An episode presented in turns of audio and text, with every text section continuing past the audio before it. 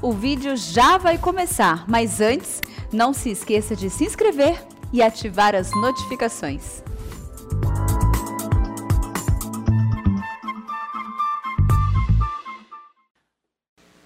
Irmãos queridos, nós vamos abrir a palavra de Deus no texto de Apocalipse, capítulo 18. Apocalipse 18, versos de 1 a 24.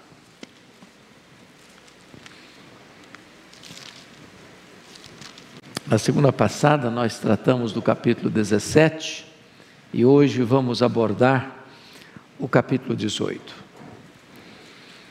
O anúncio da queda de Babilônia. Lido o texto, mantenha sua Bíblia aberta, por favor, nesta passagem. Depois dessas coisas, vi descer do céu outro anjo, que tinha grande autoridade, a terra se iluminou com a sua glória. Então exclamou em potente voz, dizendo: Caiu, caiu a grande Babilônia, e se tornou morada de demônios, covil de toda espécie de espírito imundo e esconderijo de todo gênero de ave imunda e detestável. Pois todas as nações têm bebido do furor da sua prostituição. Com ela se prostituíram os reis da terra, também os mercadores da terra se enriqueceram à custa da sua luxúria. Ouvi outra voz do céu dizendo: Retirai-vos dela, povo meu, para não serdes cúmplices em seus pecados e para não participardes dos seus flagelos, porque os seus pecados se acumularam até o céu. E Deus lembrou dos atos iníquos que ela praticou. Dai-lhe em retribuição, como também ela retribuiu pagai-lhe em dobro, segundo as suas dobras. E no cálice em que ela misturou bebidas, misturai dobrado para ela.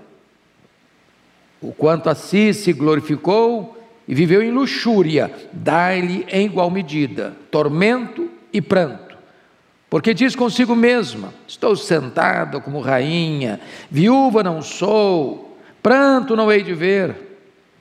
Por isso, em um só dia, sobrevirão os seus flagelos, morte, pranto e fome, e será consumida no fogo, porque poderoso é o Senhor Deus que a julgou.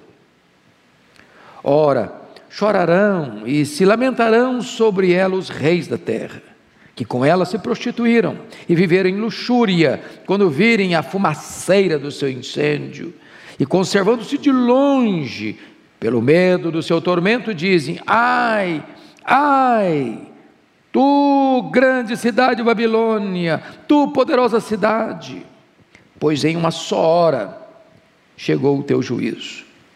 E sobre ela choram e pranteiam os mercadores da terra, porque já ninguém compra a sua mercadoria mercadoria de ouro, de prata, de pedras preciosas, de pérolas, de linho finíssimo, de púrpura, de seda, de escarlata.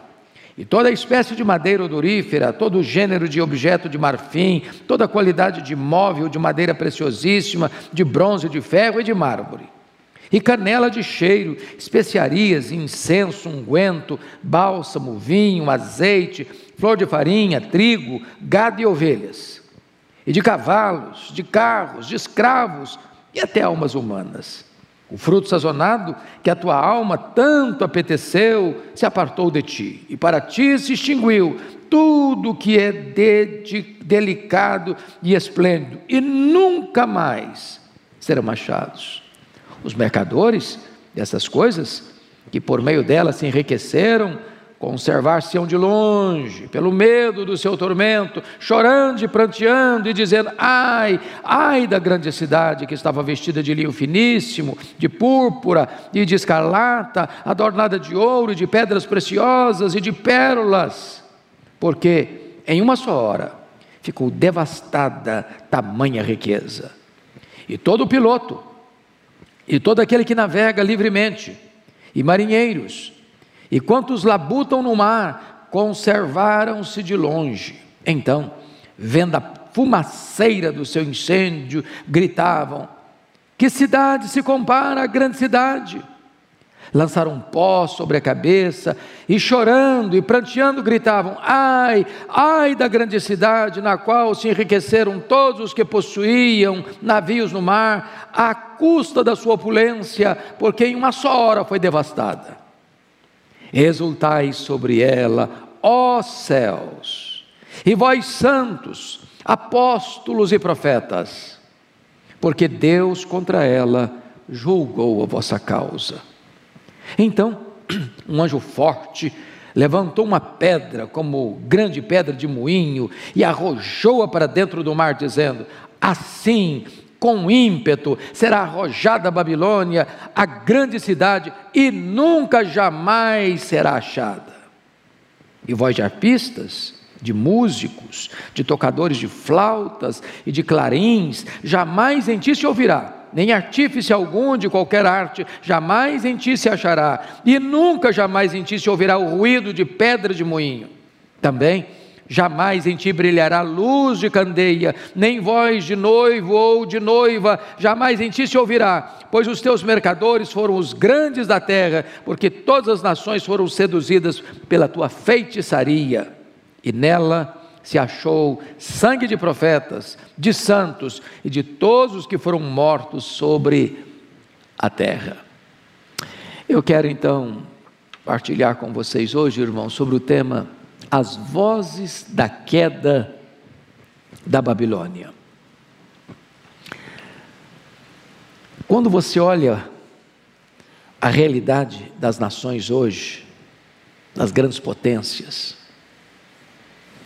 quando você olha e vê os impérios econômicos, quando você olha e vê ideologias ateístas e nações se rendida, rendidas à feitiçaria, quando você vê os homens na sua empáfia, é, desprezando a, a Deus e zombando de Deus, escarnecendo a palavra de Deus, invertendo valores, princípios. Quando você vê as cortes, os parlamentos, os palácios governando contra Deus, contra o povo de Deus, você fica perguntando: será que vamos ficar encolhidos para sempre? Será que essa história vai ser revertida? Será que o povo de Deus vai ficar envergonhado para sempre? E esse texto é uma espécie de filosofia da história, mostrando que o mal não vai vencer, mostrando que aqueles que confiaram no seu poder político, econômico, religioso, fora de Deus, contra Deus, contra o povo de Deus, não vai vencer a vitória de Cristo. O mundo vai ser julgado. Talvez você pergunte, mas o que é esta Babilônia aqui? Essa Babilônia aqui, meus irmãos, é mais um símbolo do que um lugar. Essa Babilônia aqui representa ou refere-se à Babilônia dos tempos de Babel. Refere-se à Babilônia de Nabucodonosor, a senhora do mundo. Refere-se à Babilônia da Roma dos Césares. Refere-se à Babilônia da Roma dos papas. Esta Babilônia aqui, em síntese, é uma espécie de rebelião humana contra Deus. É o sistema, o sistema econômico, o sistema político e o sistema religioso. Na segunda-feira passada, expondo o Apocalipse 17, nós vimos a grande Babilônia descrita como a grande meretriz, em contraste com a noiva do cordeiro. Hoje vamos ver a Babilônia como a cidade possuída de demônios, em contraste com a Nova Jerusalém. São figuras distintas descrevendo a mesma coisa. É a queda do sistema, do sistema anti-Deus, sistema religioso, sistema político, sistema econômico, que se opõe a Deus, que persegue a igreja de Deus.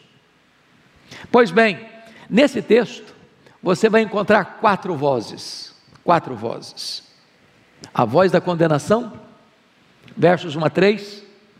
A voz da separação, versos 4 a 8. A voz da lamentação, versos 9 a 19. E a voz da celebração, versos 20 a 24. Sobre essas quatro vozes é que nós vamos conversar com vocês nesta noite. Em primeiro lugar, a voz da condenação. Confira comigo, por gentileza. A queda da Babilônia, vejam vocês, é um fato consumado nos decretos de Deus. Você nota um anjo descendo do céu, então João está na terra nesse momento. Tinha grande autoridade, a terra se ilumina com a sua glória. E esse anjo que desce do céu exclama em potente voz, dizendo: Caiu, caiu a grande Babilônia, e se tornou morada de demônios. Embora João tenha tido esta visão, no primeiro século, ele está apontando para um fato escatológico, para um fato, para um fato futuro, mas ele coloca o verbo cair no pretérito perfeito, como um fato consumado. Irmãos, é tão importante você saber disso. O final já está escrito, o final já está definido. Nós não estamos inseguros, nem com medo. O sistema do mundo pode parecer poderosíssimo, parece que vai vencer, parece que a igreja vai ficar acuada, parece que o mal vai prevalecer, parece que o engano vai dominar. Parece que a falsa religião vai, sucum, vai, vai sucumbir os, os verdadeiros servos de Deus, matando, massacrando, prendendo, torturando. Mas o fato já está decidido: a Babilônia já caiu nos planos e nos decretos de Deus. Vejam vocês, segundo lugar, que a Babilônia, versículo 2, ela vai se tornar morada de demônios. Caiu, caiu a grande Babilônia, se tornou morada de demônios, covil de toda espécie de espírito imundo e esconderijo de todo gênero de ave imunda e detestável. Ave imunda e detestável é uma outra terminologia para demônios. Meus queridos irmãos, vejam vocês o contraste com a igreja verdadeira, que é a noiva. Porque lá em Apocalipse 21, versículo 3, está escrito: Então ouvi grande voz vinda do trono, dizendo: Eis o tabernáculo de Deus com os homens, Deus habitará com eles, e eles serão povos de Deus, e Deus mesmo estará com eles. Na mesma medida que a verdadeira igreja, a noiva, está sendo habitada pelo próprio Deus, a falsa igreja, a grande meretriz, a grande Babilônia, está sendo povoada, dominada por demônios. Terceiro lugar, a queda da Babilônia é em razão da sua devassidão moral, espiritual e econômica. Vejam vocês o verso 3: Pois todas as nações têm bebido do vinho do furor da sua prostituição, com ela se prostituíram os reis da terra, também os mercadores da terra se enriqueceram à custa da sua luxúria. Notem vocês duas coisas. Com ela se prostituem os reis e os mercadores. Os reis é um símbolo da classe política dominante. Os mercadores são um símbolo do comércio, das empresas, dos empresários, dos comerciantes que ganham dinheiro e acham que são os donos do mundo e se aliam a sistemas de corrupção, de violência e de maldade. Toda essa conjuntura, irmãos, de governo político e toda essa conjuntura de comércio prostituído vai colapsar, vai cair. Aqueles que fizeram dinheiro do dinheiro seu Deus vão cair. Aqueles que se embriagaram pelo espírito da Babilônia, que amaram o mundo e as coisas que há ou que há no mundo, vão cair, todo esse sistema vai ruir. Essa é a linguagem aqui de Apocalipse, capítulo 19. Pois bem, o que, que acontece agora? É a profecia de que esse sistema vai cair, vai ruir, vai colapsar. Agora vem a segunda voz. É a voz da separação. Veja você comigo, a ordem de Deus para a sua igreja é sair desse sistema do mundo. Olha o verso 4. Você pode ler o 4 comigo? Vamos juntos? Ouvi outra voz do céu dizendo: Retirai-vos dela, povo meu, para não serdes cúmplices em seus pecados e para não participardes dos seus flagelos. Então, o que, que Deus está mandando a sua igreja fazer? Esse verbo aí, retirai-vos dela, povo meu, não é um retirar-se geográfico. Nós fomos tirados do mundo, nós estamos no mundo, mas nós não somos do mundo. Nós somos enviados de volta ao mundo como testemunha no mundo. Ou seja, não dá para nós sermos um gueto. Não dá para nós sermos uma ilha isolada do mundo, até porque nós somos o sal que esfrega. Nós somos a luz que está iluminando nas trevas. Quando a Bíblia diz: Retirai-vos dela, povo meu, a Bíblia está dizendo o seguinte: você está nesse mundo corrompido, neste mundo em que aqueles que governam muitas vezes escarnecem de Deus, zombam de Deus, se prostituem espiritualmente, aqueles que governam o mundo econômico tantas vezes oprimem. Não entre nesse sistema, não jogue nesse time, não participe desses conluios, não entre nessa filosofia de vida.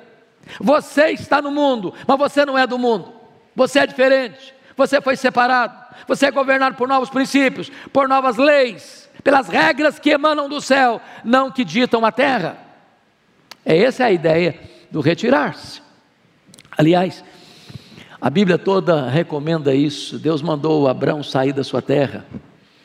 Deus mandou Ló deixar Sodoma.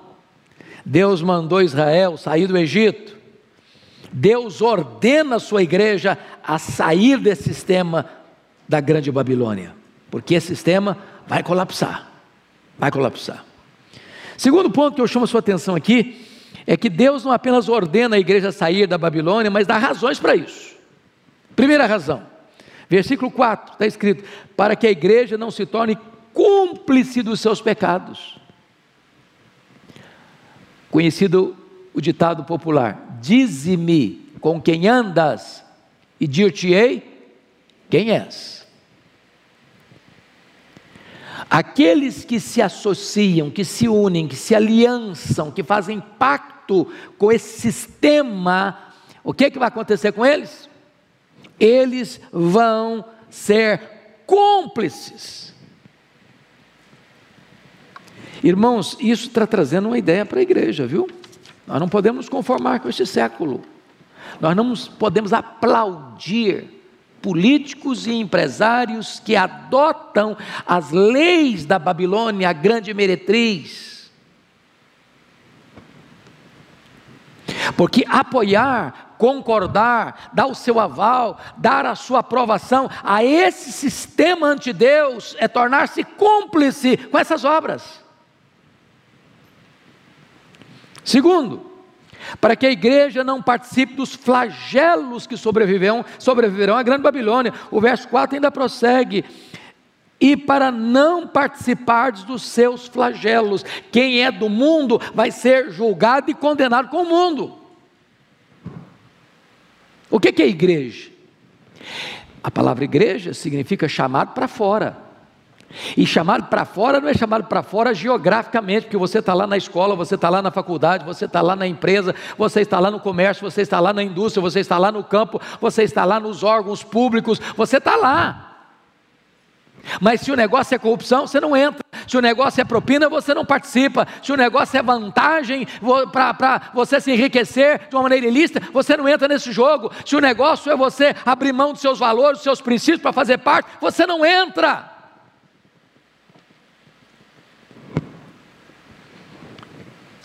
Terceiro, veja comigo os versos 6 a 8, para que a igreja entenda quais são os critérios do julgamento divino. Veja você comigo o versículo uh, de número 5, porque aí está dito que os pecados se acumularam até o céu. E Deus se lembrou dos atos iníquos que ela praticou. Preste atenção nisso. Às vezes Deus permite da corda, da corda, da corda, e o mundo vai se mundanizando mais, se satanizando mais, se corrompendo mais, e Deus vai dando corda. Vocês lembram de Sodoma que o pecado subiu até Deus? O pecado da cidade clamou até os céus? Chegou o juízo? Vocês se lembram daquelas nações que moravam no território de Israel, que Deus prometeu a Abraão entregar a terra, mas só foi 400 anos depois do Abraão que a terra foi, foi possuída. Por quê? Está escrito lá em, em, Gênesis 15, porque o cálice do pecado daquelas nações ainda estava enchendo, enchendo, enchendo, enchendo. Quando transbordou, falou: agora chega, chega. Deus está dando corda para esse mundo, Deus está dando corda para esse sistema político, religioso, econômico, Deus está dando corda, está dando corda. Chega como é que Deus diz: basta, chegou até o céu, é hora do juízo. Agora, por que, que Deus está julgando? Olha o versículo 7. Porque a si mesma se glorificou. Primeiro aspecto, irmãos, que Deus vai punir é o orgulho é aquele que está no governo, é aquele que está no poder econômico, é aquele que está no poder religioso. Não, eu sou, ninguém me tira, ninguém manda em mim, eu que governo do meu jeito, eu que legislo do meu jeito, eu que julgo na corte do meu jeito, eu que persigo o povo de Deus de qualquer maneira, eu que inverto os princípios e os valores. Esse orgulho, a Bíblia diz que Deus não vai tolerar, Deus resiste ao soberbo. Deus resiste ao soberbo. Ninguém se põe contra Deus e prevalece. Ninguém se opõe ao povo de Deus e prevalece. Ninguém se opõe aos valores e princípios de Deus e prevalece. Mas tem mais. Olha você no versículo 7 que não é só orgulho, não. Quanto a si mesma se glorificou e viveu em luxúria. Aí não é mais o orgulho, aí é a luxúria aí é a degradação moral. Porque o passo seguinte do orgulho, irmãos, é a decadência moral. É isso que está levando a Babilônia à derrocada, ao colapso. Então, o versículo 8 diz o seguinte: Por isso, olha a consequência, por isso, em um só dia sobrevirão seus flagelos, morte, pranto e fome, e será consumida no fogo, porque poderoso é o Senhor Deus que a julga. Entenda uma coisa, irmãos: o julgamento do sistema religioso, político e econômico chamado a Grande Babilônia, a grande meretriz, não é patrocinada na terra, não é o homem que vai julgar esse sistema, é o próprio Deus. Quem julga é Deus. E notem vocês que a queda não é progressiva, não é paulatina, não é em doses homeopáticas, ela é num só dia, ou seja, no dia do juízo, todos os recursos, todos os poderes da terra, todo o poderio dos homens entra em colapso, num só dia, num só momento. Pois bem, queridos, vejam vocês agora comigo a terceira voz. É muito curioso isso a voz da lamentação, versos 9 a 19. E você vai ver que aqui os reis começam a lamentar, aqui os mercadores começam a lamentar, e aqui os que trabalham no mar, os pilotos do, de navio, que não tinha piloto de avião naquela época, é, e também os marinheiros, e aqueles que viviam do mar começam a lamentar. O que significa isso? O poder político lamenta, os reis, o poder econômico, os mercadores lamentam. Aqueles que viviam do comércio exterior, das transações comerciais, através das navegações, da exportação, da importação dos seus produtos, todos começam a lamentar. Por quê? Porque todo esse sistema começa a ruir. Então vamos dar uma olhadinha nisso. Primeiro, o lamento dos reis e dos homens poderosos de influência na terra. Confira aí comigo os versos 9 e 10. Ora, chorarão, se lamentarão sobre os reis da terra, que com ele se prostituíram e viverem luxúria, quando virem a fumaceira do seu incêndio, e conservando-se de longe, pelo medo do seu tormento, dizem: Ai, ai, tu, grande cidade Babilônia, tu, poderosa cidade, pois em uma só hora chegou o teu juízo. O que está escrito aqui? Os reis, os reis são os políticos e aqueles que se renderam às tentações da Babilônia e desfrutaram dos seus, dos seus deleites. Quem são aqui, irmãos queridos, agora os mercadores? São os grandes empresários, as grandes empresas, os ne grandes negociantes, aqueles que têm colocado o seu coração no seu dinheiro, nas suas mercadorias, nos seus deleites deste mundo. Tudo isso está entrando em colapso. Eu quero só chamar sua atenção para o cuidado que João seleciona os produtos, os produtos desses mercadores.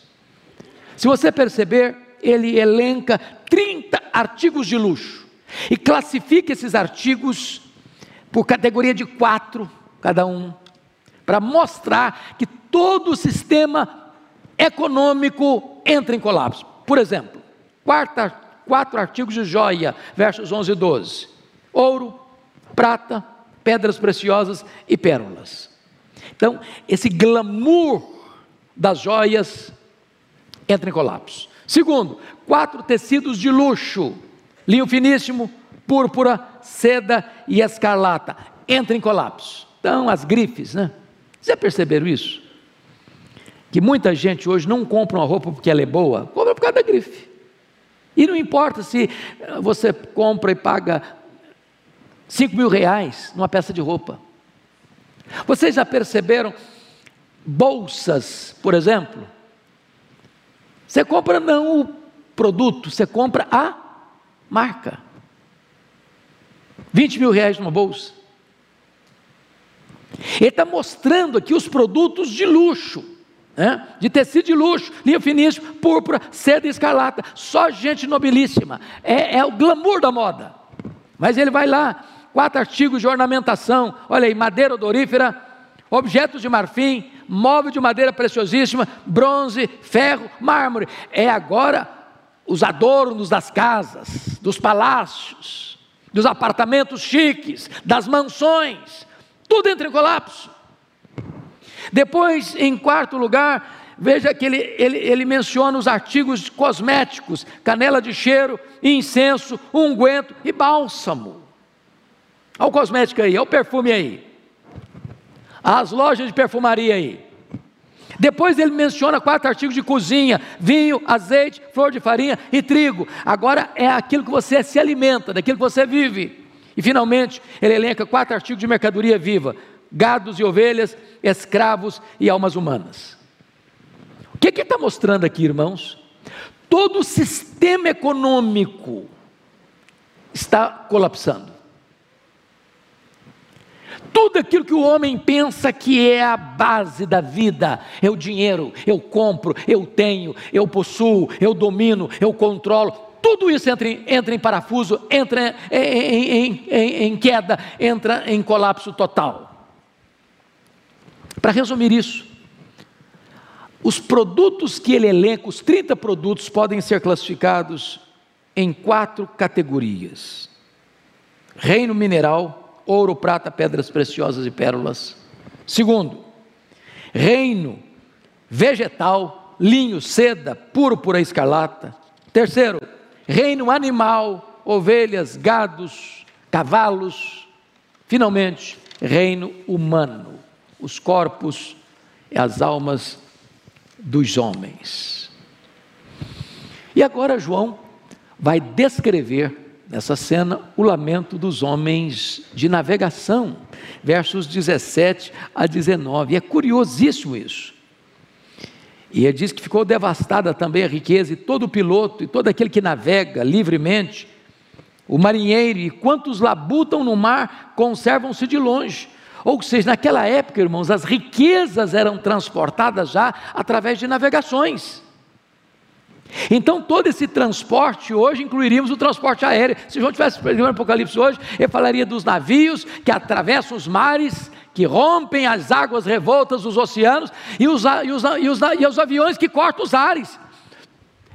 Vocês estão percebendo que ele consegue juntar tudo, todo o sistema, que são símbolo da economia, do poder econômico, do poder político, Tudo isso está colapsando.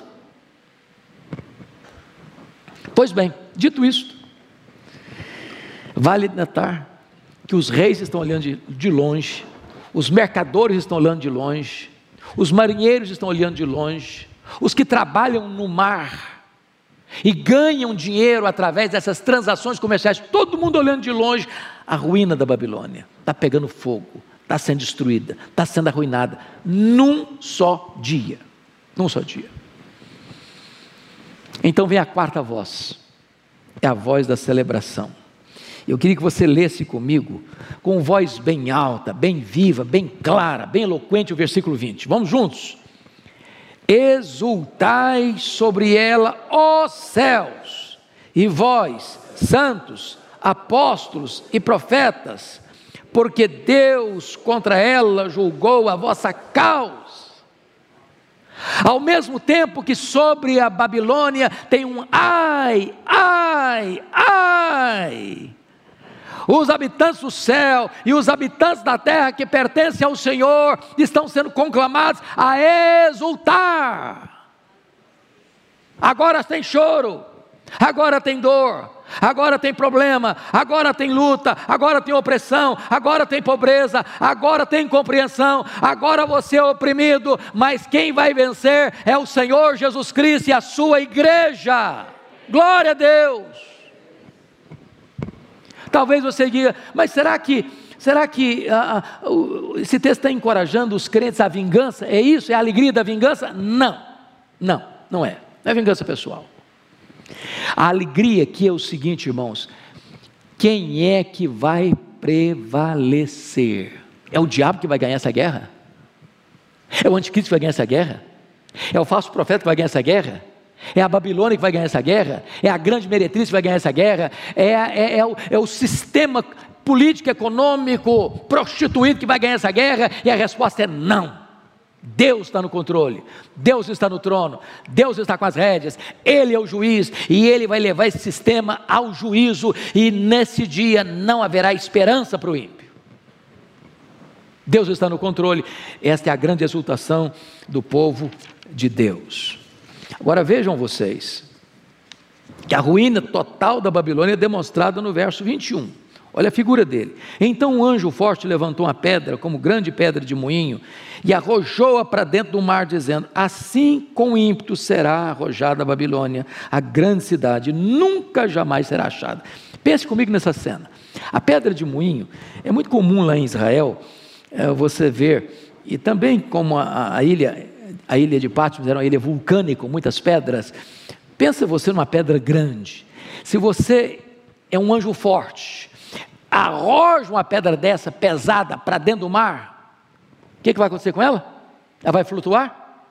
Ela vai boiar? Não, ela vai imediatamente para o fundo.